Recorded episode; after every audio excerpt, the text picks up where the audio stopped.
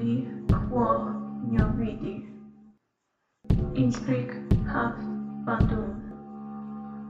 Intvar Fiam Du. Willkommen beim Liodolfinger Podcast, dem Podcast über das Reich der Ostfranken um das Jahr 900 und allem, was mit ihm zu tun hat. Mein Name ist Peter Singewald und dies ist die Geschichte des ersten sächsischen Königs und wie es soweit kommen konnte. In dieser Folge möchte ich euch von einem Reich erzählen, von dem ich noch nie etwas gehört hatte, bevor ich mich intensiver mit der Zeit der Liodolfinger beschäftigte. Ich habe lange mit mir gerungen, wie ich das Thema angehen soll.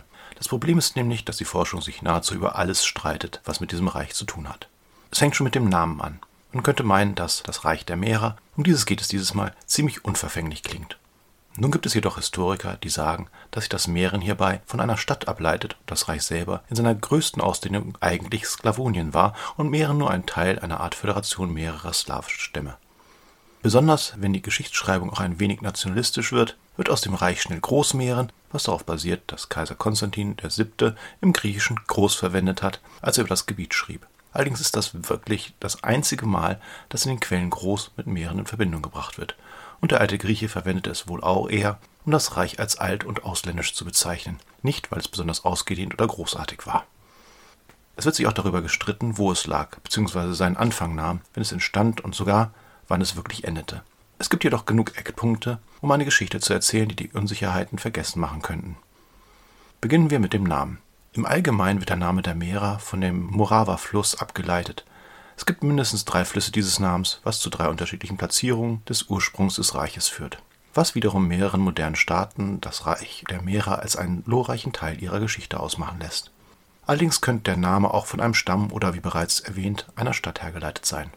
Worauf man sich einigen kann, ist, dass man nicht weiß, wo sich die Stadt befand, die den Mehrern als Hauptsitz diente. Was jedoch als der wahrscheinlichste Ort angesehen wird, hängt natürlich wieder stark von der Theorie ab, wo das Reich seinen Ursprung nahm und leider auch, welcher Nationalität der Historiker angehörte, wobei sich hier Besserung eingestellt hat. Aber über welches Gebiet sprechen wir hier überhaupt? Es gibt noch heute eine Region, die den Namen Mähren trägt und heute einen guten Teil der Tschechischen Republik ausmacht. Aber es ist nicht sicher, ob das Reich der Mährer wirklich hier seinen Ursprung nahm. In der Region, über die es in dieser Folge geht, hatte das Kaganat der Awaren lange die Vormachtstellung inne gehabt. Die Awaren wurden jedoch von Karl dem Großen besiegt. In dem entstandenen Vakuum bildeten Slawen ihre eigenen Fürstentümer und trugen wohl auch zum endgültigen Untergang der Awaren bei. Diese Slawen trieben bereits Handel mit den Franken, was sich unter anderem in Schwertfunden widerspiegelte, und es kam wohl auch zu einem gewissen kulturellen Austausch. Durch Vereinigung verschiedener Stämme, ob nun als Föderation, durch Unterwerfung oder Aufnahme kleinerer Stämme in einen großen, entstand etwas, das 822 als eine Gemeinschaft Ludwig dem Frommen in Frankfurt seine Aufwartung machen konnte, neben anderen Stämmen wie Böhmen, Obodriten, Sorben und Awaren.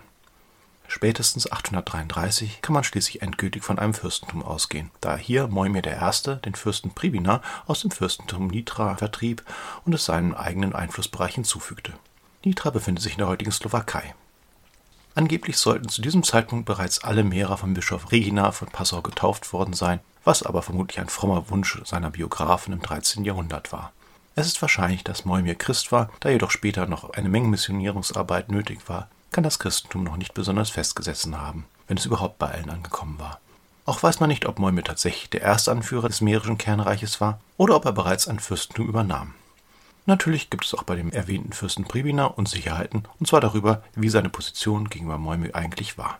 Er könnte selbst ein mährischer Fürst oder auch von Moimir eingesetzt oder ein eigenständiger Fürst eines eigenen Fürstentums gewesen sein.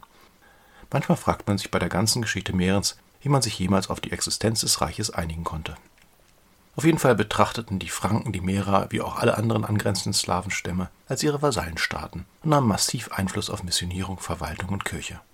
Dabei darf man nicht vergessen, dass Verwaltung auch immer bedeutete, dass hier Priester am Werk waren, so dass ein Widerstand gegen die Gebote eines Bischofs von Salzburg mit dem Widerstand gegen die Herrschaft der Franken gleichzusetzen war. Ein Umstand, der später noch wichtig wird. Dann kam der Fränkische Bruderkrieg und der Stellinger Aufstand, die die fränkischen Könige sich mit sich selbst beschäftigen ließen.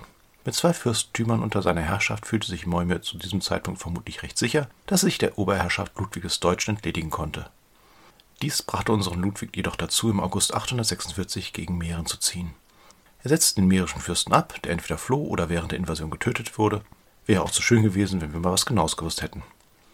Ziemlich sicher kann man sich allerdings sein, dass Ludwig Ratislav als neuen Fürsten von Mähren einsetzte. Allem Anschein nach war dieser Ratislav ein Neffe Moimirs, das heißt, er setzte das Haus der Moimiden fort. Er hatte wohl als Geisel am Hofe des fränkischen Königs gelebt und trat spätestens mit seiner Erhebung zum Fürsten von Mähren zum Christentum über. So wie sich Ludwig das vorstellte, sollte Ratislav als Vasall über die verschiedenen Stämme in seinem Fürstentum herrschen.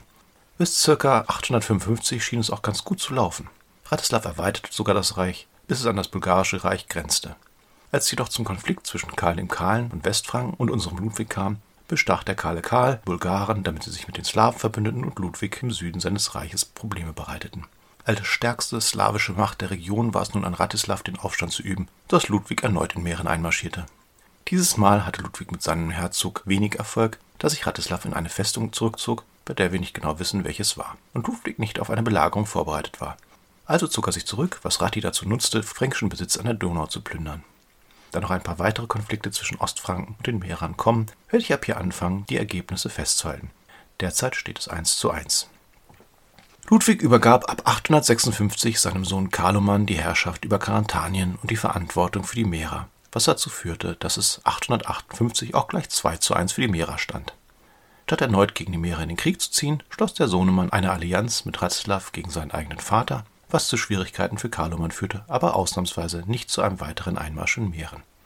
Neben den Slawen hat er anscheinend auch einige Magyaren zur Unterstützung geholt, da die Quellen sie hier zum ersten Mal erwähnen. Interessant an dieser Stelle ist, dass die Annalen von St. Bertin, die nicht so viel später geschrieben wurden, Ratislav als König und sein Volk als Wenden bezeichnete. Was beides nicht stimmte, aber einen hübschen Einblick in die Wahrnehmung der Franken auf die Slawen in dieser Zeit gewährt. Nachdem Ratislav fürs erste Ruhe hatte, machte er sich Gedanken darüber, wie er sein Reich weiter aus der Herrschaft der Franken lösen könnte. Und er hatte einen grandiosen Einfall, den die Sachsen gebraucht hätten, um die Eroberung durch Karl den Großen zumindest schwieriger zu gestalten. Vermutlich half ihm bei seinen Überlegungen die Zeit, die er als Geisel am fränkischen Hof verbracht hatte. Denn er begriff, dass eine der stärksten Waffen, die die Franken zur Unterwerfung der Randgebiete ihres Reiches besaßen, ihre Verwaltungsstruktur war. Das heißt die Herrschaft über die Schrift, Gesetze und Religion. Was er den Sachsen voraus hatte, war, dass sein Reich bereits zum guten Teil christlich war. Es gab also Strukturen, auf denen man aufbauen konnte. Man musste nur den Einfluss vor allem der lästigen Bischöfe von Salzburg und Passau loswerden. Daher schickte er 862 eine Gesandtschaft nach Rom und bat um Missionare. Als der dortige Bischof ablehnte, wandte Ratislav sich an den nächsten Metropoliten, das heißt den von Konstantinopel, der auch sofort begierig zwei Männer schickte. Wie der mährische Fürst gefordert hatte, konnten diese beiden bereits einen slawischen Dialekt, da sie in ihrer Heimat Thessaloniki damit aufgewachsen waren. Für den Kaiser von Konstantinopel, Michael III., genannt der Säufer, bedeutet die Entsendung kaum ein Risiko, versprach aber größeren Einfluss in Mitteleuropa und eine Begrenzung der Macht der Franken. Bei den beiden Männern, die 863 mit einigen Schülern vor Ratislav erschienen, handelte es sich um die Brüder Konstantin und Methodius. Und sie gingen sofort an die Arbeit. Als erstes erfanden sie das glagolitische Alphabet, welches sich zum Teil an der griechischen Schrift anlehnte und besser dazu geeignet war, slawische Sprachen wiederzugeben. Anschließend übersetzten sie die Liturgie in eine Sprache, die sie als slawische Einheitssprache begriffen, das Altslawisch oder Altkirchenslawisch. Sie begannen auch damit, die Bibel in diese Sprache zu übersetzen. Außerdem schrieben sie ein erstes slawisches Gesetzbuch, welches Ratislav auch einführte. Zu guter Letzt predigten sie in Slawisch, bildeten Priester aus und Methodius übernahm 869 das Erzbistum Sirmium, heute in Serbien, und wurde päpstlicher Legat aller Slawen in seinem Territorium. Das kam bei den fränkischen Priestern und ihren Bischöfen nicht so gut an. Sie wandten sich an ihren Boss mit der Beschwerde, dass ihre Bistümer zersplittert wurden und die Predigt auf Slawisch ja wohl gar nicht ging. Man sollte an dieser Stelle auch nicht vergessen, dass es bisher erst zwei anerkannte Versionen der Bibel gab, eine auf Latein und eine auf Griechisch, weswegen die slawische Übersetzung sehr misstrauisch betrachtet wurde. Dass die Guten auch mal was gemacht hatten, zählte hier nicht, denn sie waren Arianer gewesen und damit in den Augen der römisch-katholischen irgendwie nicht wirklich Christen. In der Zwischenzeit fand auch unser Ludwig, dass die Mährer mal wieder zu selbstständig wurden und kam 864 ein weiteres Mal vorbei, womit er auf 2 zu 2 ausglich, denn Ratislav musste seinen Treuschwur erneuern. Ein Jahr später schickte Ludwig gleich wieder ein Heer gegen die Wenden, dieses Mal vermutlich, weil ein gewisser Graf Werner sich mit Ratislav verschworen hatte. Unterdessen waren Konstantin und Methodius 866 bis zu Papst Hadrian II. vorgedrungen, der ihre Schüler zu Priestern weihte und die slawische Übersetzung abnickte. Mähren kam jedoch nicht zur Ruhe. Karloman, den sein Vater wieder aufgenommen hatte, plünderte 868 Mähren 2 zu 3 und im gleichen Jahr zog auch sein jüngerer Bruder Karl der Dicke nach Mähren, wo er Heere besiegte, laut Quellen alle Festungen schleifte und Schätze einsammelte 2 zu 4. Vermutlich, um das immer größer werdende Reich besser verwalten zu können, hatte inzwischen Ratislav seinen Neffen Svatopluk zum Fürsten erhoben, der ihn jedoch bald darauf verriet. Svatopluk nahm Verhandlungen mit Karloman auf und unterwarf sich und seinen Herrschaftsbereich dem Franken. Wozu er kein Recht gehabt hätte, und was Ratislavs Position erheblich schwächte. Es wäre doch auch möglich, dass Nitra als eigenes Fürstentum nicht so eng mit Mähren verbunden war, wie man allgemeinhin glaubt, womit Svatopluk durchaus das Recht besessen hätte, seine eigene Politik zu machen. Aber das ist eine massive Spekulation. Angeblich lud Ratislav seinen Neffen daraufhin zu einem Festmahl, wo er ihn erdrosseln lassen wollte. Svatopluk jedoch erfuhr davon, gab vor, gerade mit seinem Falken unterwegs zu sein und nahm seinerseits seinen Onkel gefangen, der auf die Jagd nach ihm gegangen war. Ratislav wurde nach Regensburg vor Ludwig gebracht, wo er zuerst zum Tode verurteilt, dann aber vom gnädigen König zu Blendung und Kerkerhaft begnadigt wurde, wo er dann auch wenig später starb. Als einziger Lichtblick für Ratislav bleibt noch zu vermerken, dass er 1994 heilig gesprochen wurde. Möglicherweise hätte ihn das sogar gefreut, aber vermutlich hätte er stattdessen lieber noch ein wenig länger gelebt. Um unseren Zwischenstand zu aktualisieren, muss ich noch kurz erwähnen, dass Kaloman nach Ratislavs Gefangennahme in dessen Herrschaftsbereich eindrang und die Festung unterwarf 2 zu 5. Karl schien also zuvor doch nicht alle Festungen geschleift zu haben. Damit sind wir im Jahr 870 und ein weiteres Mal geht die Herrschaft an einen Neffen über. Nachdem das Meerreich jedes Mal, wenn es an einen Neffen ging, weiter expandierte, scheint das eine vielversprechende Erbfolge zu sein. Allerdings fing es nicht besonders gut an. Zuerst wurde Methodius auf dem Weg von Rom nach Hause gefangen genommen und dann Svatopluk 871 von Karloman auf Befehl seines Vaters eingelocht, wegen Untreue. Vermutlich hing dies noch mit Svatopluks Bündnis mit Karloman gegen dessen Familie zusammen, was das Ganze noch ein wenig absurder machte. Die Mehrer, die bisher immer davon ausgehen konnten, dass ein gefangener Fürst nicht mehr aus dem Frankenlanden zurückkehrte, wählten sich einen neuen Anführer aus dem Hause Moimir, einen gewissen Slavomir, der bereits zum Priester geweiht worden war und rebellierten gegen die von den Franken eingesetzten Statthalter Wilhelm und Engelschalk. Karloman, dem die Festsetzung seines ehemaligen Verbündeten vermutlich ebenfalls etwas seltsam erschienen war, ließ Swatepluk frei. Er machte ihn sogar zum Taufpaten seines Enkels, der daraufhin Sventibold hieß. Warum Karloman meinte, den Herrscher eines Nachbarreichs auf diese Weise an sich binden zu können, nachdem jener bereits seinen Onkel verraten hatte und Karloman selber verschiedentlich waffenbewährte Familienzwistigkeiten ausgetragen hatte, will mir nicht ganz einleuchten, aber wahrscheinlich sah man damals eine derartige Schwurfamilie noch etwas anders. Anschließend nahm Karlemann ihn mit auf einen weiteren unfreundlichen Besuch bei den Nachbarn. Svatopluk zog aber nur so lange mit dem bayerischen Heer, bis er ausreichend mit seinen Landsleuten kommuniziert hatte. Dann wechselte die Seiten und besiegte seine ehemaligen Verbündeten. Auch die beiden Statthalter wurden getötet. Slavomir trat zurück und Svatopluk wurde wieder Alleinherrscher des Mehrerreichs. Stand 3 zu 5. Obwohl ich versucht war, dem Mehrerreich zwei Punkte hierfür zu geben, einfach weil der Einmarsch Karlmanns so sehr nach hinten losgegangen war. In diese Zeit fällt auch die Annäherung Böhmens an das Reich der Mehrer, denn Quellen berichten von einer Ehe zwischen höher gestellten Persönlichkeiten der beiden Reiche. Aber wer kann schon Hochzeitsfeiern genießen, wenn die Franken ständig zu Besuch kommen? Denn anscheinend fand unser Ludwig, dass jeder seiner Kriege einmal das Meerreich gesehen haben sollte, denn schon 872 schickte er gleich drei Armeen los. Die erste bestehend aus Thüringern und Sachsen floh. Keine Ahnung, weil ein Liodolfinger dabei war. Die zweite, geführt von einem Bischof und einem Abt, wurde fast vollständig vernichtet. Nur die letzte, bestehend aus Bayern und Karataniern unter Karlomans Führung, konnte seinen Gegner besiegen und in die befestigten Orte zurückdrängen. Svatopluk schlug zurück und besiegte den Nachhut Karlomans. Alles in allem würde ich zu einem 4 zu 5 tendieren. Auch auf der religiösen Seite lief es gerade nicht so gut für die Franken, denn der Papst war ungehalten, dass einer seiner Erzbischöfe verschwunden war. Er sandte entsprechend ein paar ernste Worte an Karloman und die bayerischen Bischöfe, was dazu führte, dass erstens Methodius freigelassen wurde und zweitens Ludwig nach einer Diskussion mit dem Papst in Forchheim einen Kompromissfrieden mit Svatopluk schloss. Der Mehrer zahlte jährlich weiter Tribut, dafür würde Ludwig nicht mehr angreifen. Gemessen an dem, was die Franken vermutlich alles an Beute aus dem Meerreich rausgeschleppt, wie viele Menschen sie getötet und wie viel Land sie verwüstet hatten, kann ich mir gut vorstellen, dass Svatopluk ein befriedigtes Lächeln nicht verbergen konnte. Denn nun hatte er freie Hand, sein Reich zu vergrößern.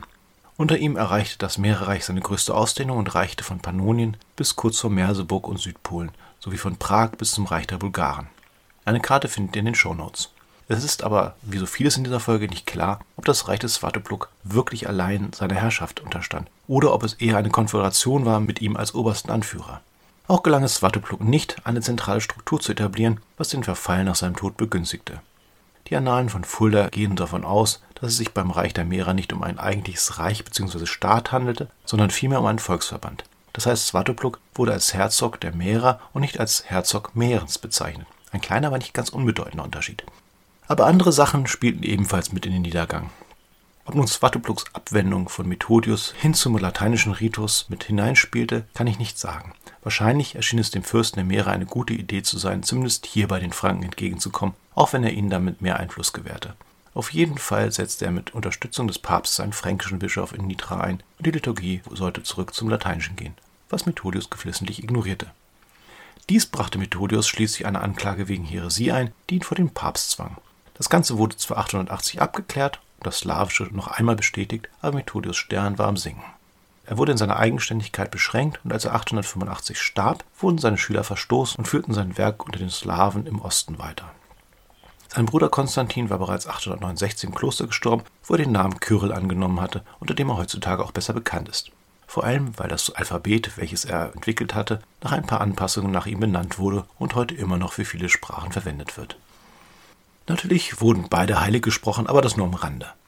Für Svatopluk begann im Jahr 881 ein weiterer Krieg, der sich bis 884 zog und alle Mächte der Region mit einbezog, der Wilhelminerkrieg. Die Söhne der beiden Statthalter Wilhelm und Engelschalk, die Svatopluk getötet hatte, versuchten den Markgrafen Abo zu vertreiben, um sein Gebiet zu besetzen. Svatopluk, Abo und Karl der Dicke, der jetzt über Ostfranken herrschte, bekämpften sie und es gelang Svatopluk, einen der Söhne zu fangen und zu verstümmeln. Die anderen flohen zu Arnulf, Karlomans Sohn und Vater von dem oben erwähnten Sventibold, der in Pannonien herrschte. Der spätere Kaiser gab sie auch nicht mehr heraus, als der Meererfürst darum bat und Svatopluk marschierte in Pannonien ein. Dann griffen die Bulgaren noch Mähren an und die Magyaren überfielen die Region um Wien. Die Meinungen gehen auseinander, ob sie möglicherweise von Arnulf oder Svatopluk angeheuert worden waren. Karl der Dicke machte dem Ganzen schließlich ein Ende. Svatopluk unterwarf sich mal wieder und versprach, nie wieder einen Teil des Reichs anzugreifen. Im Gegenzug erkannte Karl Svatopluk als Fürsten der Mährer an. Arnulf und Svatopluk bekämpften sich jedoch noch ein Weilchen weiter. Aber immerhin verstanden sich wenig später gut genug, dass Arnulf Svatopluk 890 die Herrschaft über die Böhmen verlieh. Aber auch das hielt nicht lange und angeblich, weil der Mährer die Freundschaft gebrochen hatte, marschierte Arnulf mit seinem Heer aus Franken, Bayern, Alemannen und Magyaren 892 in das Mährerreich ein. Dieser Krieg dauerte bis 894, als Svatopluk vermutlich bei einer Schlacht nahe Körnje starb. Er starb, ist nicht bekannt, keine Überraschung hier, nur dass es unglücklich gewesen sein soll. Da keine Seite wirklich gewann, belasse ich den Stand bei 4 zu 5. Auf seinem Sterbebett soll Svatopluk seinen drei Söhnen ein Bündel aus drei Stöcken gegeben haben. Er trug jedem von ihnen auf, das Bündel zu zerbrechen, was ihnen nicht gelang.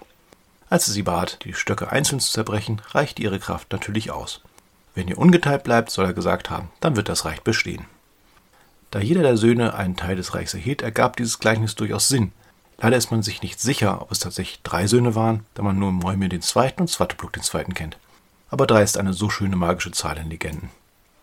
Allerdings war dies seit langem die erste Nachfolge nicht hin zu einem Neffen, sondern zu den Söhnen, was schon nichts Gutes verhieß. Und sollte Svatopluk tatsächlich seine Söhne ermahnt haben, dann hatten sie entweder nicht zugehört oder waren renitente Lümmel. Denn Moimir, der Mähren erhielt, und Svatopluk, der über das Fürstentum Nitra herrschen sollte, zerstritten sich sofort. Arnulf unterstützte Svatopluk II., eine Rebellion gegen Moimir anzufachen, woraufhin Moimir seinen Bruder angriff und von einem Heer aus Nitrianern und Franken besiegt wurde. 4 zu 6. Das Reich verlor die Randgebiete an die Franken sowie Magyaren und Böhmen löste sich aus dem Verbund. Moimir bäumte sich noch einmal auf und ließ 898 vom Papst mährische Priester weihen, um, wie es Ratislav vorgemacht hatte, den fränkischen Einfluss zu verringern. Daraufhin schickten die Bayern Truppen, die Moimir jedoch besiegte. 5 zu 6. Nach Arnulfs Tod schickte der Papst sogar Legaten, um einen mährischen Erzbischof zu weihen, und die Liturgie durfte wieder in Kirchenslawisch gehalten werden. 900 plünderte Moimir sogar zusammen mit den Magyaren Bayern, sehe ich mal als 6 zu 6, er vertrug sich sogar wieder mit seinem Bruder, aber beide starben wahrscheinlich spätestens 906, womit der Stamm der Moimiden zu enden scheint. Der 907 besiegten die Magyaren in den Schlachten von Bratislava ein bayerisches Heer, ohne dass ein mährischer Herrscher dabei Erwähnung findet. Damit endete im Prinzip auch das Reich der Mährer. Ich habe an einer Stelle gelesen, dass noch in den 940ern ein Mährerreich erwähnt wird, aber als politische Macht hat es spätestens 907 aufgehört zu existieren. Andere gehen davon aus, dass die Magyaren bereits 900 oder in einem der folgenden Jahre vor 907 das Meerreich besetzt hatten. Das Reichsgebiet ging im Folgenden in Böhmen und vor allem dem Königreich von Ungarn auf. Obwohl das Reich der Meerer im Westen weitgehend vergessen ist, hat es eine nicht unerhebliche Strahlkraft bis in die heutige Zeit. Eng mit der Geschichte dieses Reiches ist die Geschichte der Brüder Kyrill und Methodius verbunden, die wenn man einigen Erzählern glauben will, im Alleingang die gesamte slawische Welt missioniert haben. Ihre Liturgie, die Erfindung des Kirchenslawisch und ihre Übersetzung der Bibel ins Slawische kann jedoch an Bedeutung für die Mission selbst nicht unterschätzt werden. Ihre Bedeutung ist so groß, dass man die Geschichte des Meererreiches nicht ohne sie erzählen kann, dass man bei einigen Büchern und Podcasts fast das Gefühl bekommt, dass sie das einzige Erbe sind, welches uns aus dieser Zeit entlassen wurde. aber auch die Bedeutung eines ersten slawischen Großreichs, geführt von einem Slawen, der vom Papst sogar zwischendurch als König angeredet wird und dessen Volk an Macht und in ihrer Entwicklung den übermächtigen Franken kaum nachstand, darf man nicht unterschätzen. Für das Selbstverständnis und Selbstbewusstsein mehrerer slawischer Staaten, die im letzten Jahrhundert ihre Selbstständigkeit erlangten, war die Existenz dieses Reiches sehr wichtig. Das macht es leider auch so schwierig, einige historische Abhandlungen über das Meererreich oder vielmehr Großmeeren zu rezipieren, da sie arg nationalistisch eingefärbt sind. Aber das Problem hat man mit Büchern über historische Reiche oder Personen wohl immer. Heinrich der Vogeler ist ein gutes Beispiel. Man glaubt gar nicht, was man da alles lesen muss.